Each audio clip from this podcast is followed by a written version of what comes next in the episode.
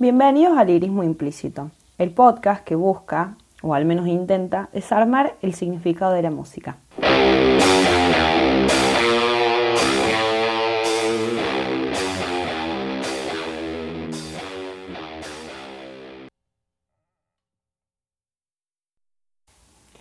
En el capítulo de hoy vamos a hablar de Sui Generis, eh, puntualmente de la canción Rasguña las Piedras, que alrededor tiene como mucho misterio, muchas idas, muchas vueltas, un montón de interpretaciones, eh, ya sea por la prensa, por las personas, de supuestos músicos y muchas, muchas ideas que se formaron alrededor de esta canción, entonces me pareció genial, digamos, empezar con esto.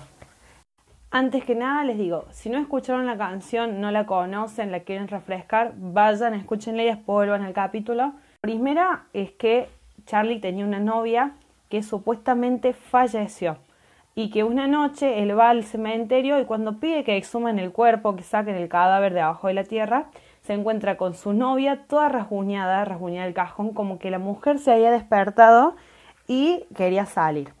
Esa es una idea que se hizo muy muy famosa, que lamentablemente es falsa. Después hay otra idea menos conocida que habla sobre el muro de Berlín, sobre dos personas que se encontraban uno en cada punta, eh, que eso ya sea parientes, amigos, novios, que se encontraban eh, uno en cada Alemania. Por eso el tema de las bandas de rock and roll que habla sobre la rebeldía. Esto también es una idea errónea y es falsa.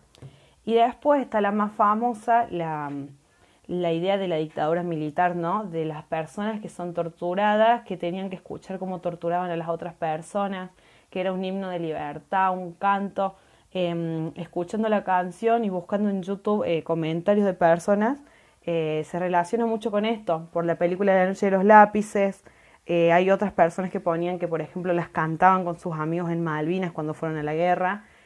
Y se tiene una idea en general de que habla de la dictadura esa canción. Acá tenemos un problema porque me puse a averiguar y la canción fue escrita en el año 1973. En el año 1973 se hacen justo las elecciones donde se va la dictadura anterior que era la Revolución Libertadora y vuelve el peronismo al poder. Entonces, eh, lamentablemente tampoco tiene nada que ver con la dictadura que comienza en el 76. Ahora sí, la idea en general, esta no tiene mucha interpretación personal, ya que el mismo Charlie García, cuando le preguntaron todas estas cosas, todas estas interpretaciones, agarró y dijo que la canción la, era poesía pura.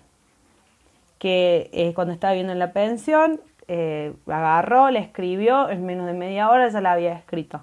Entonces esto demuestra cómo la sociedad, cómo las personas podemos agarrar e interpretar las canciones como nosotros queremos, dándole significaciones sociales según nuestro estado de ánimo, según el contexto, según la época de la canción, cuando en realidad es poesía pura.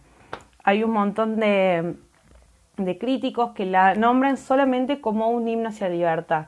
Y me gusta esa idea, la de que sea un himno hacia la libertad, de que no sea algo puntualmente político ni algo tan extravagante, turbio y oscuro como que la novia muerta no haya estado muerta. Entonces me gustaría quedarme con esa idea del himno hacia la libertad.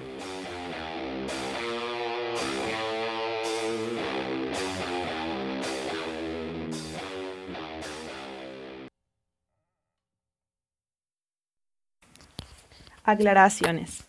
Son interpretaciones personales surgidas de conversaciones o en algún foro. No se debe tomar como lo que de verdad quiso transmitir el artista o la única forma de ver la canción.